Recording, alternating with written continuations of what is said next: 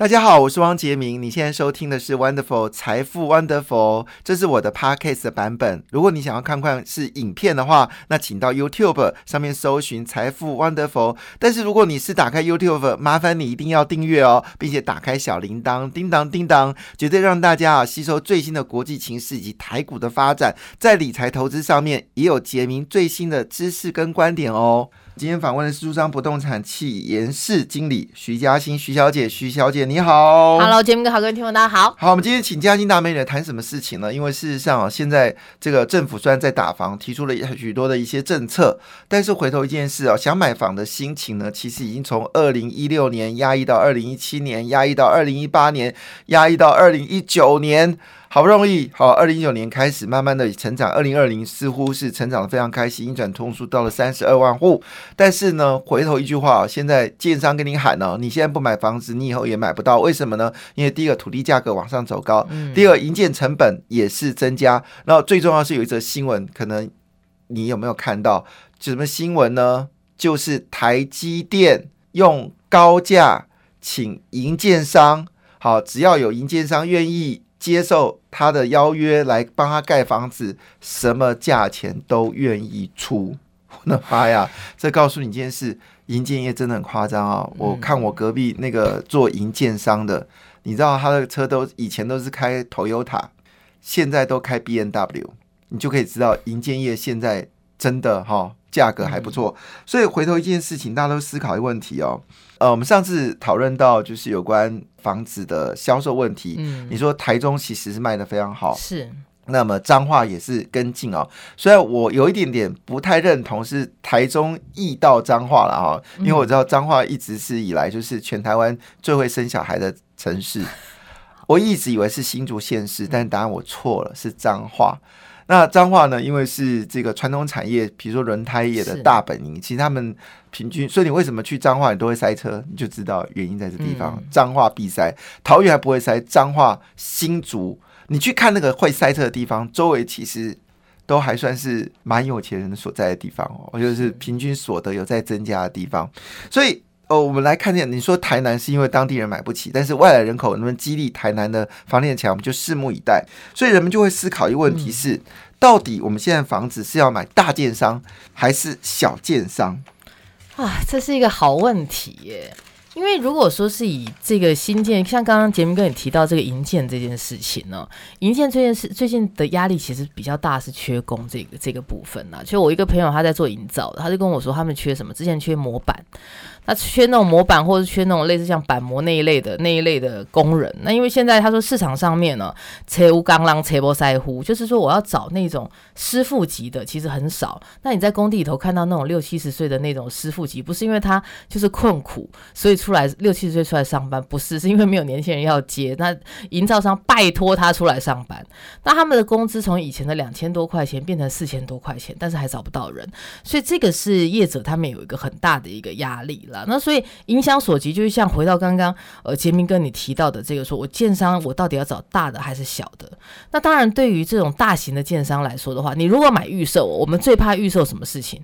预售最怕建商倒，所以因为你建商如果倒掉的话，你是什么都没有诶。所以如果说是有一些有一些个案，他可能推的地方比较特别，那这个建商真的没有什么口碑，或者是说你有其他的选择，我自己会认为大型建商你至少可以保证。房子会盖到好。那如果说真的未来要点交，可能当然有一些建商他可能在点交上面有点问题了，可至少是在水准以上。那小型的建商，它相对风险就比较大一些。那风那有一些小型的建商，他可能只是以前的一些我们这样讲房地产从业者，比如说，诶，可能他就是个建筑师，然后再加上呃，这个我们说是接待中心的接待中心的专案经理，然后再加上可能估价师啊，几个凑一凑资金凑一凑买一块地，然后来去盖个房子，然后总销看多少钱，就大家获利个三三成五成就出场。那所以其实，在在这个部分上面来说的话，哈，就是小建商一般你会买买到比较便宜啦，因为他们有一些希望赶快去做促销。那那这个是这个是我们大概市场上面的的一个一个比较常态的一个部分。那当然大建商的话，呃，虽然它有一些有一些行销的一个一个手法，那但是一般的民众，除非你是大家一起去买，不然的话那个。溢价的空间相对比较少一些些。嗯，好，所以我这样结论好不？是不是比较对？哈，就是，如果你是买预售屋的话，可能大型建商风险比较低，对。啊，小建商可能盖一半就倒了。其实不要这么说一句话哦，竹北哈是很热的哦，可是竹北如果你去看，有还是看到烂尾楼哦，是。还是看到烂尾楼，而且烂尾楼就在大马路旁边，好，真的真的，你就看到就整个停工，啊那个房子我去看啊，那因为它的地点非常好，那我逼我儿子买房子嘛，那时候给他两个选项，那其中一个选项就在竹北买那一间，还有另外就在新丰，那后来选择新丰啊，那那回头一件事情说，呃就他最近真的在竹北这么繁华的环境里面，他倒掉了。所以幸好当时我没有选择那一间，如果选择那一间，我们真的前面的这个十万块，还有后缴的那些费用，可能就是打水漂，是吧？没错嘛，因为后面法律诉讼太麻烦了，就是认命吧，哈。嗯好了，这是第一个。当然，如果有人要承接，他会跟你谈呐、对啊，但是有没有打折就很难讲了哈。但是如果你是买成屋的话，小建商可能溢价空间比较多。对，因为他需要资金周转，所以越早卖完对他来说越有利了，除非他真的口袋很深。好，这我感受很深。你知道，在竹北现在很多小奸商，因为他们很多从化区，他买的不是很多地，又是在盖透天厝。那你知道，我前阵子去一家建商，我就看房子，看到有一个就是我们说的货柜货柜屋改装的一家这个建商的这个嗯样品我，准去里面一个小帅哥，量谁量谁底下。然后我就说，他就跟我一进门，他跟我他就这么讲一句话说：“哎、我们都是 clean 了。”真假的？那他为什么还要在那边呢？对，他说在这边是因为要做售后服务，他说有些人会过来要聊一下，好，那他要在这个地方，然后但是呢，因为他是他很无聊嘛，他这边守着，他就跟我谈那个地区哪些建案在盖什么啊、嗯是。价格是多少哦，哇，我等于就是说那个区域的房地产我都不用看，我都已经知道答案了，好，所以就是小建商哈，嗯。就是他的基地小，但是呢，它很快可能会 clean，它价格弹性比较大，是。好，但是回头一件事情是说，大家要思考第二件事情是说，那现在我人生地不熟，我想要去中南部。假如我是台北人，我要去中南部买房子，或者我是高雄人，我要来台北买房子。那一般来说，当然一定就是我买新屋或者旧屋嘛。那旧屋的话，当然就找找这个住商不动产，嗯这点没有没有质疑。但如果买新屋的话，它有哪些美感？比如说我是高雄人，我要在台北，呃，要哦到新北市买房子。我我觉得第一个你要了解到这个地方的特殊性，就是有些地方他有购物习惯哦。因为像我之前有一个朋友，他到台中去买房子，他的那个房子是整个整个区域里头，即使它价格再低，他整个区域里头就他房子卖不掉，之后他要转手手，因为他的房子没有神明厅。所以你会，你没有办法想象，就是台湾每一个地方哦，它会有一些就是呃特一定要有的东西。那如果这东西没有，你的房子可能就卖不掉。所以如果可以，最好是这个地方多绕一绕，多比较，或者你有朋友住在这里，稍微跟他留的，稍微跟他交流一下下。那这个是我觉得第一个要紧的。那第二个来说的话，就是价格了。那价格的部分来说的话，因为现在实登。资料还蛮清楚的嘛，那你还可以加上银行端的建价，你大概会比较不容易买到一个比较奇怪的价钱。那当然，第三个来说的话，因为南北之间还会有一些我们这样讲叫做差异化，但是有一些东西是不变的。我觉得如果你买大楼的产品的话，你还是要注意到管理这件事情。管理对，透过比如说像是管理员呐、或房仲啦，或者是说诶大楼的公布栏呐、你大概就可以知道这个大楼的一个一个管理的一个品质。所以你如果从这些我们这样讲咩咩咔咔里头来看，北部的我自己会觉得哈，北部有些东西是比较可以拿出来说的。那大家也因为资讯很透明，大家会比较有交流到。那中南部，特别是如果你的地点是相对比较没有热门热闹、交易比较少的地方的话，你就真的要注意，不要像我那个朋友去买到一个没有神明厅的房子，结果被套住，这样子比较特殊的一个我们说是不动产 购买行为啊。对 所以每个地方都不一样哦。对，不过你讲这件事，我真的真的也心有戚戚焉啊、就是呢，其实现在谷歌是大神，好，所以如果你真的要去别的地方买房子，除了你可以到附近的房仲业去理解以外，他们都很热情跟你回答问题啊、嗯。其实房仲业我觉得是一个很辛苦的工作，他可能要见到一两一百两百组客人，可能才能成交一两户对，但是很多人很爱聊天，那你就必须要很耐心的回答他所有的问题，因为你不知道哪个是潜在客户，生怕如果不够耐心的话，他会觉得这个服务服务态度不好，他跳另外一间，结果他是大户。但很多人其实是问问而已。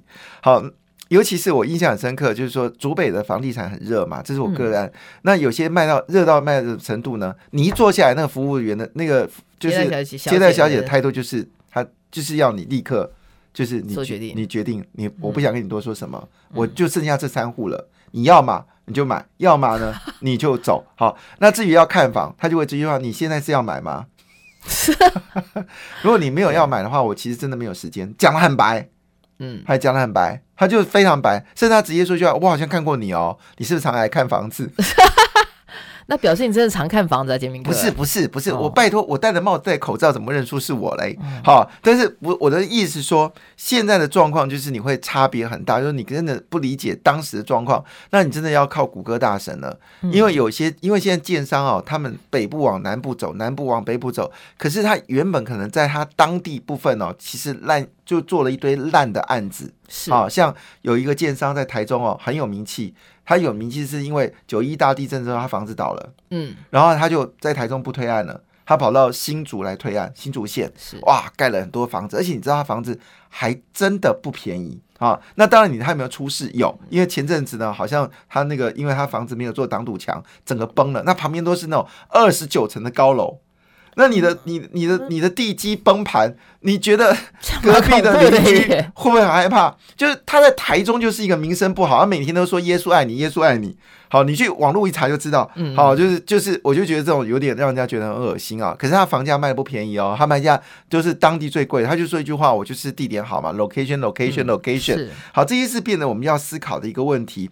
那我有个很大的问题是说，那如果我我我是价格考量，我到他乡异地买房子，我找小建商有没有风险？我们今天访问到徐嘉欣徐小姐，现在呢异地，比如说现在很多人他在清大毕业，然后他要去谈谈工作，那有人是在成大毕业。他要到这个竹科来工作，那有一些是生计专家，他就来我竹北工作。是，可是他根本就不是竹北人，因为竹北人口以前我刚搬过去的时候呢，人口数只有这个七八万人，现在有二十万人，所以我就会给保证啊，现在新增人口啊，除了是生生出来的，要不然都是外地来的。那大家都很好奇，当地的房地产的现况是如何？好，那因为我在竹北住很久啊，其实有时候。当地人会遥指那个地方说：“你看那栋房子，你知道那下面以前是哪里？你知道蒙阿波。所以你每次走过去，你都觉得那个房子怪怪的。好，那只有当地人知道。那我就讲个小故事。那时候，呃，因为我们刚到竹北，我其实也不知道什么是蒙阿波。你知道早期城市周围就是你市中心有人住，旁边就是祖先住嘛，哈。对。但是因为随着房子不断的扩张，祖先住的一定要被。稍微移动一下，移动一下嘛，或者整个就铲掉。那铲掉就就我们知道，我们在竹北有一个叫做古墓王子，他他的绰号就是古墓王子。古墓王子顾名思义呢，就是他很喜欢买墓旁边的，或者是墓拆掉的时候他去买，因为价格是。便宜的，那那时候我我去看房子的时候，那个房子真的透天处，而且大批，然后房子真的盖得很漂亮，而且是已经不是预售屋哦，它是预售屋，但是房子已经盖了差不多了。因为我太太个性是绝对不看没盖好的房子，好，她一定要看盖好的房子。好，那结果呢，我们就很快下定哦，下定的时候走出来的时候，她突然之间绊倒，她没有摔，就是突然之间绊了一下，然后就回到家呢，就毛毛的。就是说，怎么会这样子呢？好，那我们就回去就退订。好，那对方就问说，为什么退订？好，我们说我们就想退订啊。好，就是只要退订而已。然后呢，后来呢，因为我们看房子越看越多嘛，就知道原来他是古墓王子盖的房子。他那块地呢，原本就是墓地。哦哦。然后我太太有都不知道怎么福临心智。不过话说回来哦，因为竹北现在房价水涨船高，是其实。盖在那个坟墓的房子，不是当地人不知道的，它房价还在上涨中哦，所以这个你怎么办呢？所以回头一件事，那我们要说他是大奸商、小奸商，他是小奸商，就而且是在地的小奸商，所以他才知道哪里可以买到超级便宜的地。所以回头一件事，如果今天到他乡异地，这件事会不会困扰你？你怎么知道这些古老历史？这些古老历史不会在谷歌里面找到。哦，这个其实哈，真的要问在地耆老了。我们你们你们住上不动产会会谈这些事情吗？会会跟会告诉这些故事吗？如果他知道，他应该会讲了，因为我们中介其实很爱聊天。因为我们有一些中介，他有一些电东，还有说那时候我刚入行，还跟我聊说什么，像我们那时候跟台东的电东聊，台东电东跟我说，哎呀。他们这地方以前都是什么台湾黑熊出没的地方等等一类的，呃，其实有一些地方你大概可以知道啦，就是透过一些地方风土志啦，比如说像呃台北市有一些区域，它以前就坟墓堆，比如说内湖，嗯，或者是说文山，或者说信义等等，很多地方都有坟墓堆。你有没有听过我讲这个故事？哎，我我可以说一下，听一下，就是。我我的一个以前的以前的同事，然后呢，他跟他女朋友呃就是在一起嘛，哈，那他老爸呢就舍不得，哈，因为他是上班族，舍不得他女儿，好嗯掌上明珠，嗯。就决定要替他们看个房子，所以他们就去内府的某一期，我不要讲白了哈。嗯然后他们就一群人很开心看房子啊，因为你知道那户房子不高嘛，大家都七层楼对。嘛，哈，那他就看了这是第五楼的地方。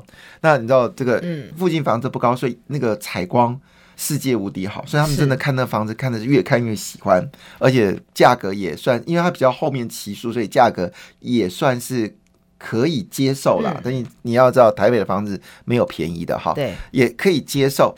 就看着看着的时候呢，突然之间有个小鬼就从墙壁跳出来，跟他们打哈 say hello，又回到墙壁。那这吓坏了吧？白天哦，那那那蛮厉害的，蛮厉害对，的。然后对那那个售屋的那位呃，就是代售人员就默默的就把门打开，他们这一家人就默默的他 默默离离开。